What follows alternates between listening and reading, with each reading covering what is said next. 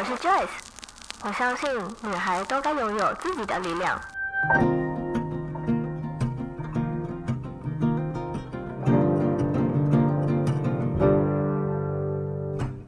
分享让我们彼此之间不再疏远，不管是财务或身心灵成长，身为女孩的我们都该拥有精彩的人生。在这里，跟我一起成长，一起阅读不同的生命典范吧。欢迎你来到一则茶室。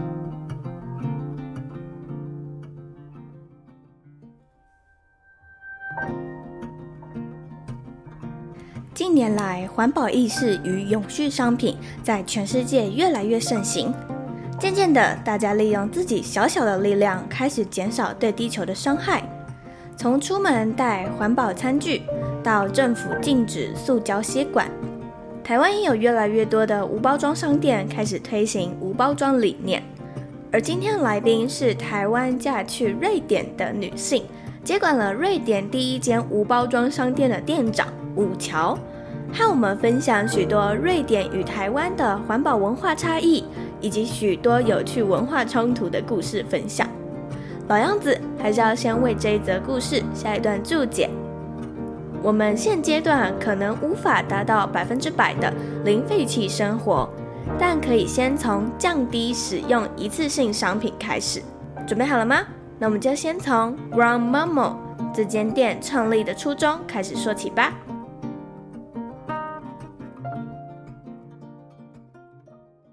今天呢，很开心邀请到一位在瑞典的一位呃无包装商店的女老板，而且她本人呢是台湾人，所以嗯、认识这位老板的过程，我觉得还蛮有趣的。是有一次我在。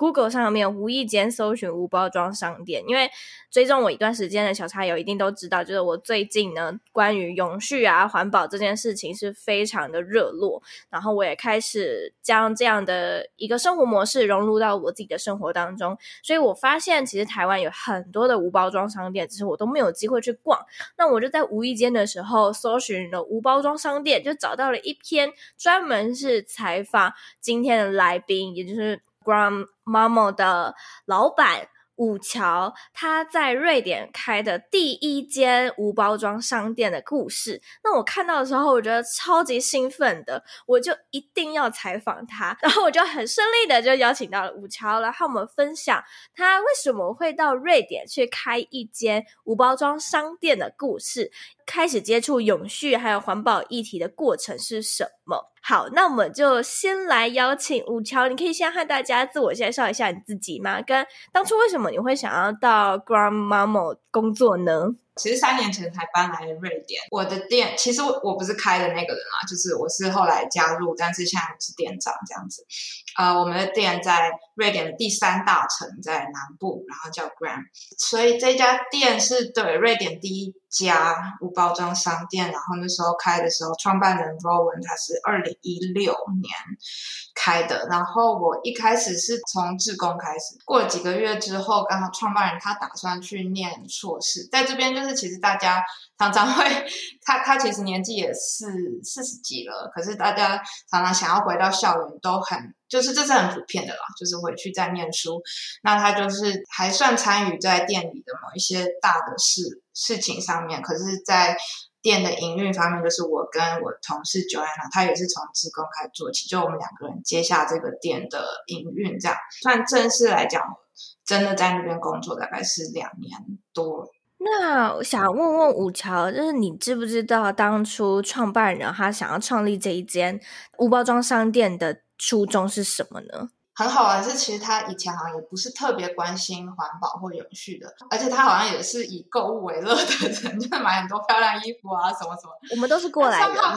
对，他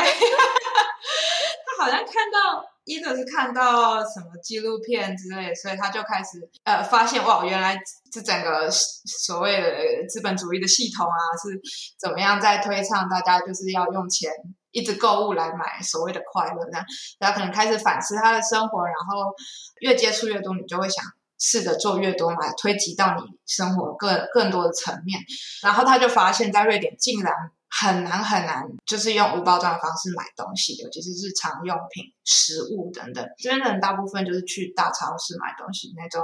我们习惯的菜市场比较少一点。他就那么简单一个念头，就想那那我自己来开一间，这样，对，就这样开始。但是也是筹备很久了，他去德国啊，呃，去。柏林吧，好像看那边的人怎么做，因为目前德国、法国、英国都是这种店已经是非常普遍的了。你接管这间店之后啊，我相信你一定是跟这个创办人的理念是有相同的，所以你才会愿意去接管这间店嘛。那想要再问问，就是你刚刚有提到说，在瑞典就是非常难买。这些无包装的东西，可是我蛮好奇的是，他们不是也有那种像市集呀、啊、这些东西？那那些不是就是无包装的东西了吗？市集其实有假日的，也有就是平日你可以看到露天的菜贩啊，那种是是不少。呃，菜类菜青菜或水果，你比较容易就是直接去零买。可如果你想要买呃海鲜啊、肉类这些。呃，通常市集不太会 有这种摊子。首先，就他们可能是一定要是店面，肉类店面，然后他们的法规也蛮严格的。就比如说，我有试着去，我不是去肉店，我是去就是超市的肉品部，然后我就带自己的盒子，想要去买肉这样。我只有成功过一次，然后后来他们就都说不行了，就说他们其实是有规定，不可以带外面的容器进去，因为会有。食物污染的风险，这样啊，卫生的问题，这方面这里是比较严格一点。虽然刚刚 Joyce 说台湾在好像这种新型的无包装商店是稍微有比较慢起步一点，可是其实我们一直在做无包装的贩售啊，就是干妈店嘛、杂货店、菜市场，在台湾可能更容易做到无包装的购买这样。嗯嗯，可是呃，像我开始实施无包装。购物的时候，我后来有发现，我有一次去菜市场，我要买那个甜椒，但是我看到那边的每一颗甜椒都是被一包一包的，就一颗就包在一个塑胶袋里面，然后那个塑胶袋可能有戳洞，然后我就想说，为什么要这样包？为什么？所以我去柜台的时候，我就跟那个店员说：“我可以把那个塑胶袋还你吗？”然后他就说：“你还给我，我也还是丢掉。”然后怎么会这样？好，然后我就带回家，然后我就很生气，也没有到很生气，我就很气愤，跟我妈说：“为什么甜椒要用塑胶袋包起来？”呃，他跟我说：“因为那种蔬菜是比较容易碰撞坏掉的。”所以他们要包起来，去为了去保护他们，我也不可能不吃。所以我后来决定说，好，我还是拿那个塑胶袋，可是我变相的让那个塑胶袋的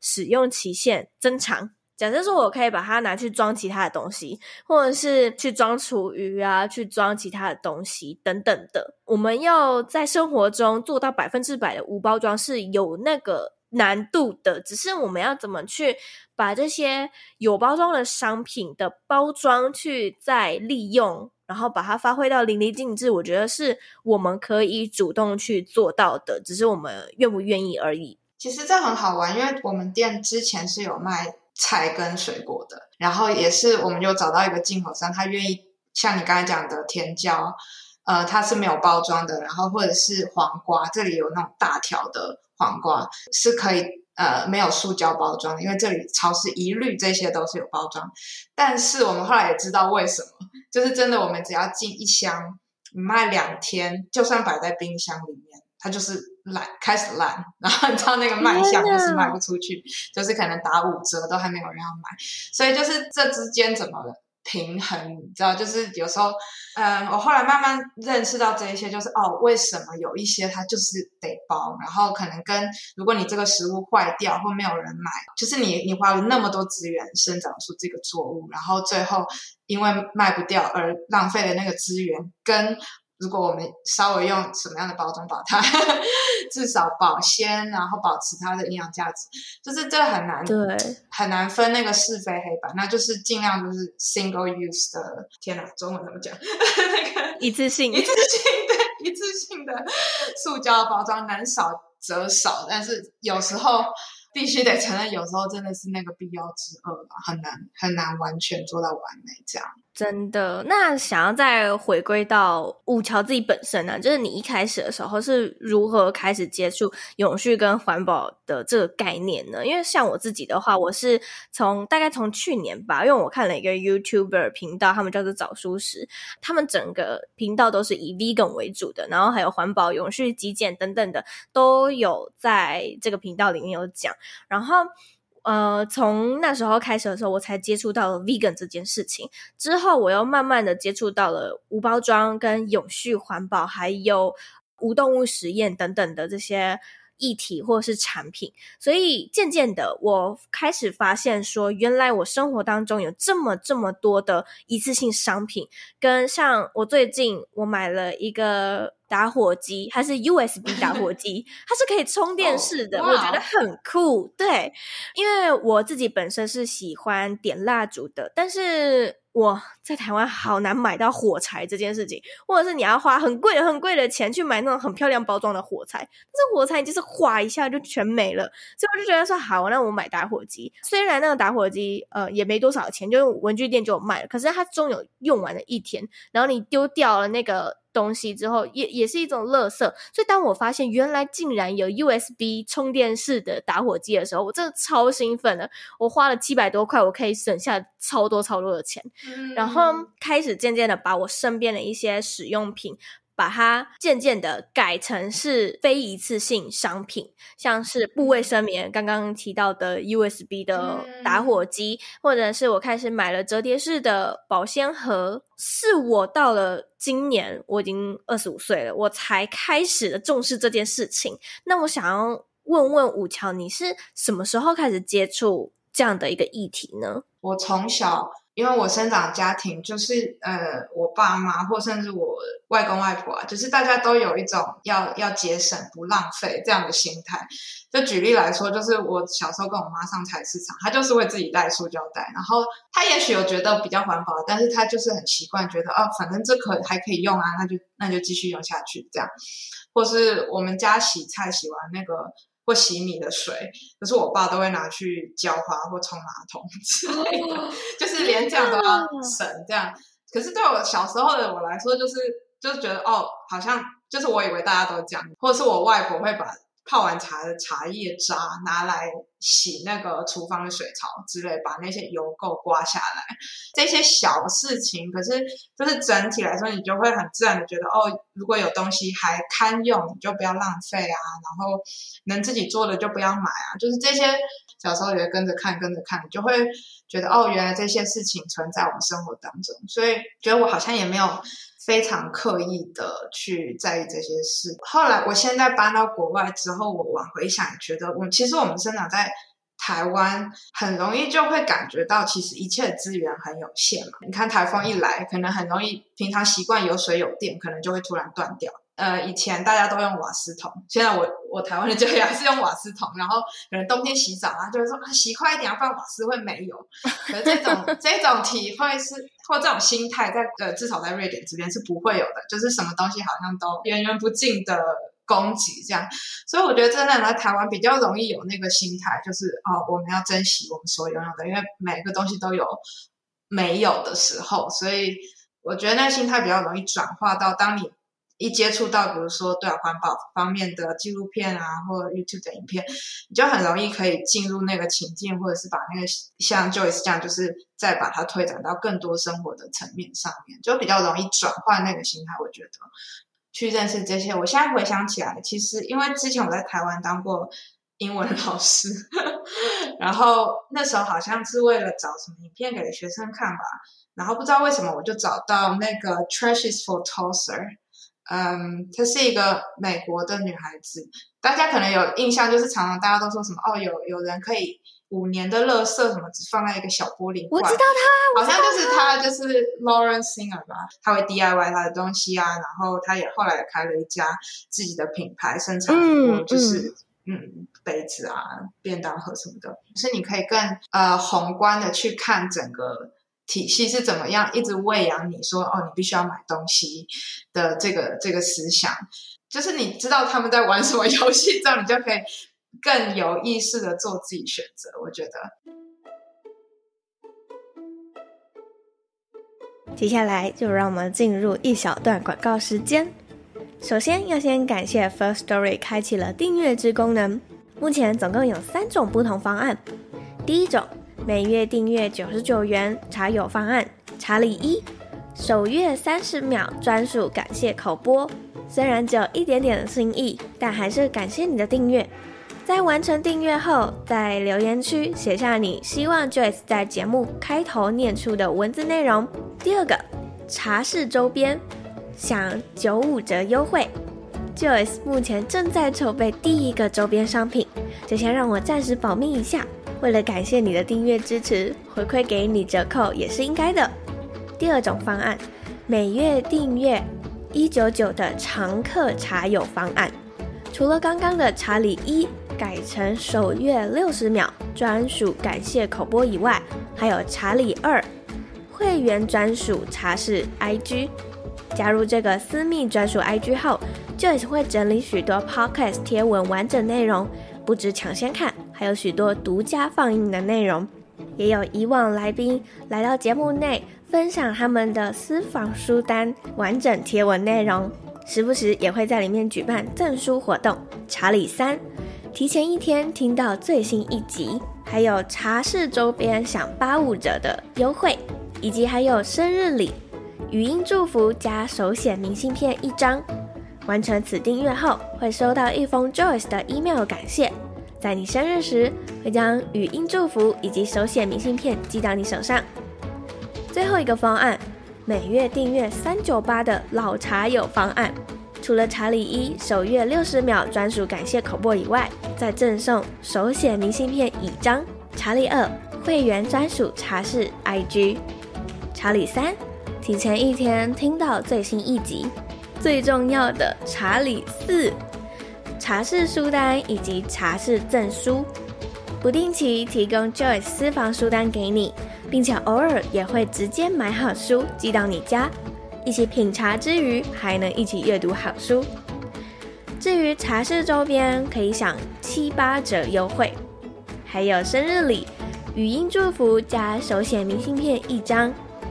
以上三种方案，你可以到这一集资讯栏的地方找到会员制订阅链接，或也可以直接到一则茶室官方 IG 私讯我拿订阅链接哟。我的 IG 账号是 J O Y C E。hsh 点 co，期待你也一同加入会员茶友的行列。那我们就回到节目里面吧。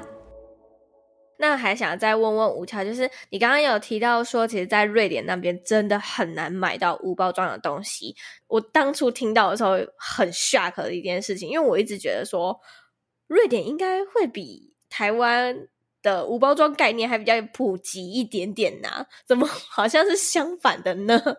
我觉得这句话也没有错，就是的确这里在很多方面，大家会基有基本的环环境的意识，或者讲永续这些，这边也是做了不少，可是。我觉得很大的不同是，很多东西其实政府就已经这边的政府就已经做好了，比如说制度面法规的制定啊，或者整个回收的系统其实是做得非常好的。思考的脉络会不太一样，因为很信任政府，很觉得在大的整个社会体制已经人民很信任，所以不会觉得自己应该自发性的再去做什么。那相较来说，我觉得台湾比较容易看到我们可能很多法规，包括一些公害啊，然后河川污染啊，你会还是会一直不停的看到各式各样的工厂排废水或甚至是食安各式各样的问题，所以你会呃觉得要时时刻刻要靠自己来小心或谨慎或做什么，比较有那个。草根性的警醒的力量，那那个反而是瑞典比较没有的。但是你要说谁比较环保，我觉得这个很很难讲。但的确在以个人层面来说，呃，我我不敢讲全瑞典啊，也许首都不太一样。我在的南部，大部分人嗯不是那么普遍有。有那些觉得哦，我们要节省啊，要要要注意啊，什么这些心态比较少一点点，还是有，但是我我觉得相较于台湾来讲，可能以我自己的经验啦，是是少一点这样，嗯，所以我们店里其实老实说，瑞典当地人大概最多占一半吧，很多都是我刚才讲那些德国啊、法国或英国的客人，就或美国的，就他们其实，在本来的国家就习惯到这样的商店买东西，或觉得应该这么做，那反而是瑞典本地的客人，我们要。嗯，在一直教育吗？或者是让他一直引导他说：“哦，你这样做真的是来做一次看看，很棒吧？继续做下一次，这样 就是感性的去引导他。”对啊，天哪，嗯，我觉得蛮有意思。之前也跟 Joyce 提过，我自己第一次来瑞典，其实是在认识我。瑞典先生以前就是我自己来自助旅行，然后那时候我也是好奇这国这个世界它到底哪个国家最环保啊？那瑞典那时候我去 Google，然后他就排前几名，结果我到这边就傻眼，为什么在超市大家就是猛抽那个塑胶袋在装东西，没有人自己带购物袋走去斯德哥尔摩的时候，日常层面部分我就觉得蛮冲击的，但后来比较知道他们在制度上怎么做之后，就也比较能理解为什么你在生活上接触到的事情。是这样子的情况，这样我们不会嗯非常主动去强调对客人说哦，你这样减速，或者是你你这样对地球很好，为什么？而是让他们自己体会到，因为我们反正我们的商品都已经很明显 就是无包装，而且都是很好的，一个是有机或者是非常好厂牌的东西，所以他们首先我们都是强调这些好的品质，支持本地的。小厂商等等，然后他们就是有了一个好的经验之后，他们反而会慢慢就觉得哦，如果我可以有这么好的东西，价格又合理，然后还可以减少包装的话，何乐而不为？这样就是反而觉得比较是不要施加太多压力，因为没有人喜欢嗯做事情是出于恐惧嘛，就是你可能会喜欢出于就是 out of love，你才会比较。长久这样，所以当你是一把它导向一个比较正向的经验的话，反而你不用很用力的去 push 他或说服他，他反而慢慢的每次进来看到其他客人都这样做，他他也慢慢觉得这个东西很很平常，不会觉得你必须是一个很在意环保的，你才应该应该怎么样做。就是我们现在希望它是很 normalize，就是大家都。不觉得它有什么特别的，反而是这样子，而不是一直去强调说，哦，你这样这样还多好多好，你应该怎么样，应该怎么样。那这样子，呃，尤其是对 瑞典人是不管用的，从小到大的教育没有那种，你知道，在台湾就大家都要从小受到很多的教教诲，然后我们要遵从怎么样怎样，然后会有一直。我要更棒，我要上进，我要就是嗯，已经有点被训练出这样的心态。可问题在这里，比较强调什么事情都要有趣好玩。我们比较强调这样，就是这是一个好玩的经验，然后你可以带着小孩来啊，然后或者是你跟我们店员的互动，我们其实都记得大部分熟客的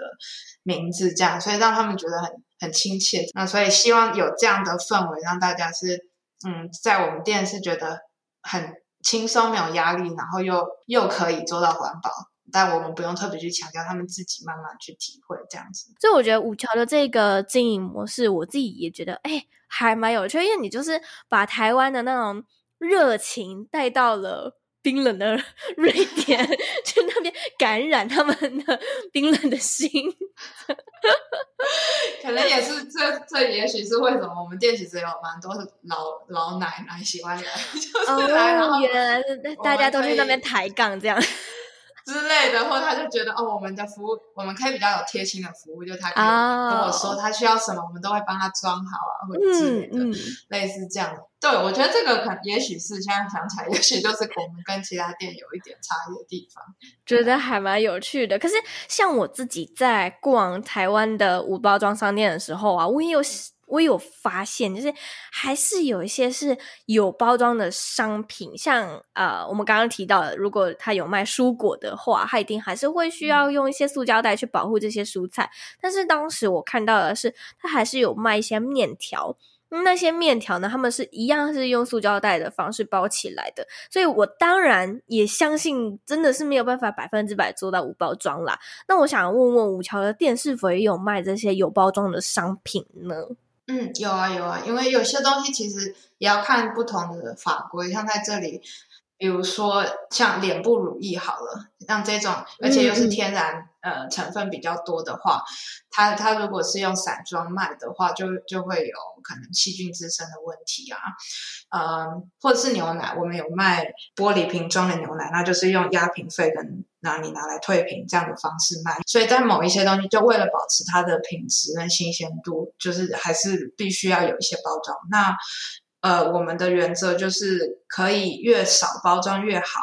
如果那个包装是可以重复使用的话，就就最好这样。所以它呃变相的还是无包装，因为我们重复使用那个包装这样子。那呃，刚刚你提到像台湾，我其实觉得这也要看各地，因为像台湾天气比较潮湿，所以我之前回台湾去一间无包装超呃商店，他们那时候好像就一直在犹豫要不要卖面粉。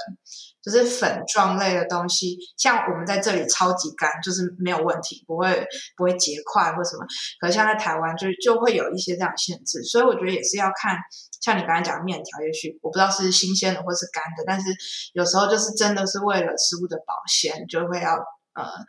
，either 用塑胶袋。或者是能找到其他更好的方法，总是会有一些原因。为什么？因为我们店有很多东西想卖，可是都会碍于某呃一些考量，所以暂时还没有办法。那你在选择新品的时候，你会朝什么样的思考去决定这个商品能够贩卖呢？首先，我们要进什么样的商品，通常我们会自己去做研究去看，或者是客人会要求。通常客人只要有。好几个都要求同一个东西，我们就会去考虑，然后找供应商，然后再考虑这个选择好不好的时候，我们总呃主要是有三个大原则，第一个是呃有机的，啊，然后第二个是呃在地或者是越近越好。当然有一些东西可能瑞典没有产，那可能我们就会看北欧其他国家是不是有，那不然就是欧洲有没有，就是如果欧洲有的话，我们就比如说不要从呃非洲。进口什么？那第三个大原则就是我们讲 minimal packaging，就是因为我们刚才也提了很多，其实有的包装是很难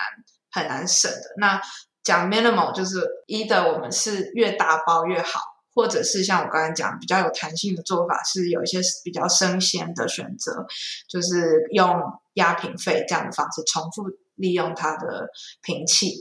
那这三个大原则，如果只要有符合两个的话，我们通常就会进。那有一些东西，比如说果酱好了，它没有办法重复利用那个瓶子，但是像这样的品项，我们就要就只要它是有机，而且是离我们越近越好，可以呃让那个运送的碳足迹越低越好的话，我们就会选择在地的。所以有时候就是要把关一下，如果我们。假设说一些清洁用品，像是洗发饼啊，嗯，可能有一个英国大厂商来跟我洽谈，可是其实我们已经有一个蛮好的本地的小厂商，就是在瑞典产的的话，虽然大厂商它有很多很好的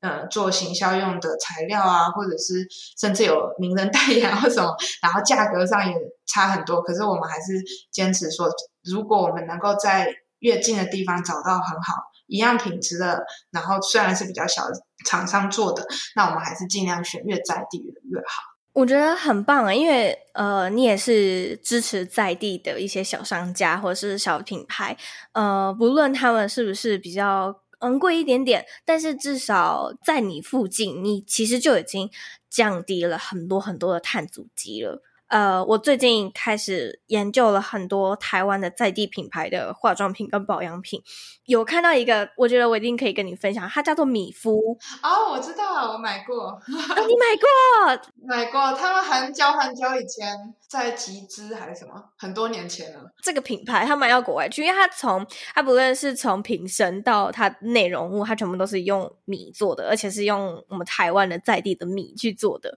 我觉得。天啊，我的，我现在就非常期待我的沐浴乳跟洗发精赶快用完，你知道吗？就好想去用用看哦。真的，在台湾其实很幸福，我觉得就是很多东西我们都能够在台湾取得自己本地做的，像农产品啊，几乎台湾差不多什么都种得出来。对对对，那那个在这边就就真的很难。所以你们那边还是比较偏仰赖进口的东西，是吗？嗯，关于食材的部分。嗯，对啊，呃，或者是要等夏天啦。如果夏天会有比较多叶菜类啊什么可以选择，但是真的没有办法跟台湾比，台湾就是太多种气候可以生产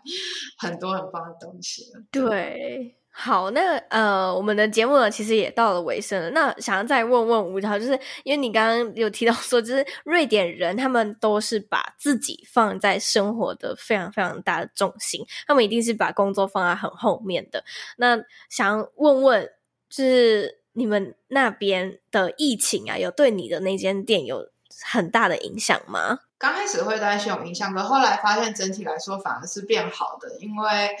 大家越来越在意支持本地的商家，什么这个风气有起来，然后再来，因为我们是小店，然后所以很多客人其实信任我们，他们认识我们，所以反而愿意来这边买。瑞典很吊诡，就是虽然疫情一直都非常严重，可是大家都像过得像是完全没有什么疫情一样，就大家都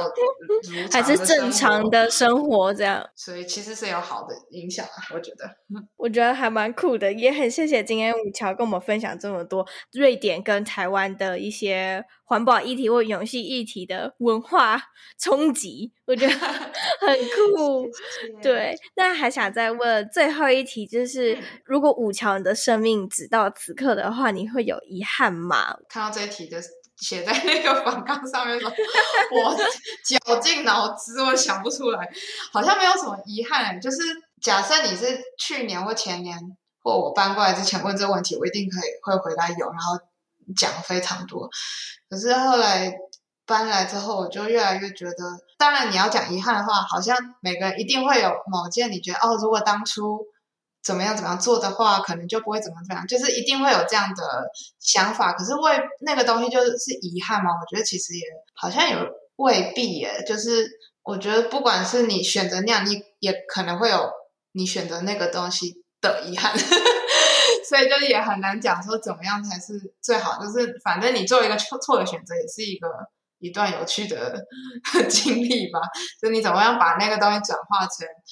哎，说俗话一点，就是生命的养分吧，就是 类似这样的感觉。对啊，所以我觉得也不用一直太钻牛角尖去想一些，因为也没有太多的对未来好像也没有什么帮助吧。至少目前我心态是这样啊，可能你你过一个月问我，我又不一样。但目前是想不出来。好，那最后呢，如果有听众朋友们想要找到五桥，或者是想要找到你的店的话，可以在哪里找到你呢？虽然我觉得，呃，这件事情可能他们。要去造访有点困难，但是没关系，我我相信，我相信我在瑞典一定也有听众的，或者是我在欧洲一定也有听众，所以没关系，就是你你就说吧，就是如果 他们想找到你的话，可以在哪里找到你？想找到我吗？就可以来就找我们的店啊，就是 Gram，就是 G R A M，然后 Malmö，呃 Malmö 有点难打，不过如果你搜寻一下 Gram，然后瑞典或瑞典无包装这些，应该都找得到我们店。对啊，如果真的也想要来我们店。我的店现在就是开始会出现一些台湾的朋友啊，大家 没事就会来找我聊天之类的，哦、所以就欢迎大家来聊天。嗯、我会请你吃冰棒，我们有无包装冰棒，我无包装冰棒，对，刚上市，好酷 哦！嗯，好，我我觉得等到以后解封之后，我一定要找，我一定要有机会去瑞典，嗯、因为我自己还没有去过瑞典，然后我一定要去瑞典，来来来然后去找找五桥。那我也会把相关的连接，就是把你的粉丝专业，然后官网的连接都放在这一集的资讯栏的地方。那如果有兴趣的听众朋友们，或者是你就住在瑞典的话，你也可以听完这一集之后，然后去找五条去吃根冰棒吧。对，欢迎欢迎，冰棒都是我请的，没问题。好，那我谢谢吴乔今天的分享，我们就在这边跟观众说个拜拜喽。嗯，好，拜拜。拜拜。听完今天的故事，你是不是和 Joyce 一样，也开始想要去逛逛无包装商店了呢？其实台湾已经有非常多的无包装商店，在北中南各有几间门市。之后只要等到疫情解封，欢迎你可以前往你最近的那间门市去逛逛看哦。而虽然我们没有办法做到百分之百的零废弃生活，但至少我们可以先从减量，或者是延长一次性商品的使用期限，或是我们将一些一次性商品慢慢的替换成重复性商品，延长我们所使用的这些商品的年限。像是我先从布卫生棉，再到咖啡滤纸转换成